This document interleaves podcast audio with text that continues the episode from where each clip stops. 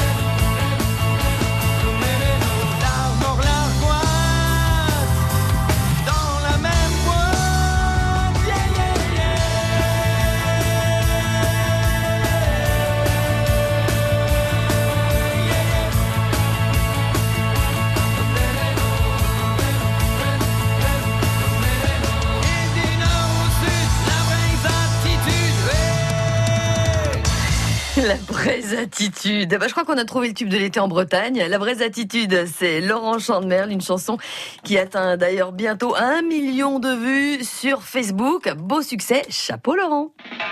Le journal des bonnes nouvelles avec Laurent Chandemerle.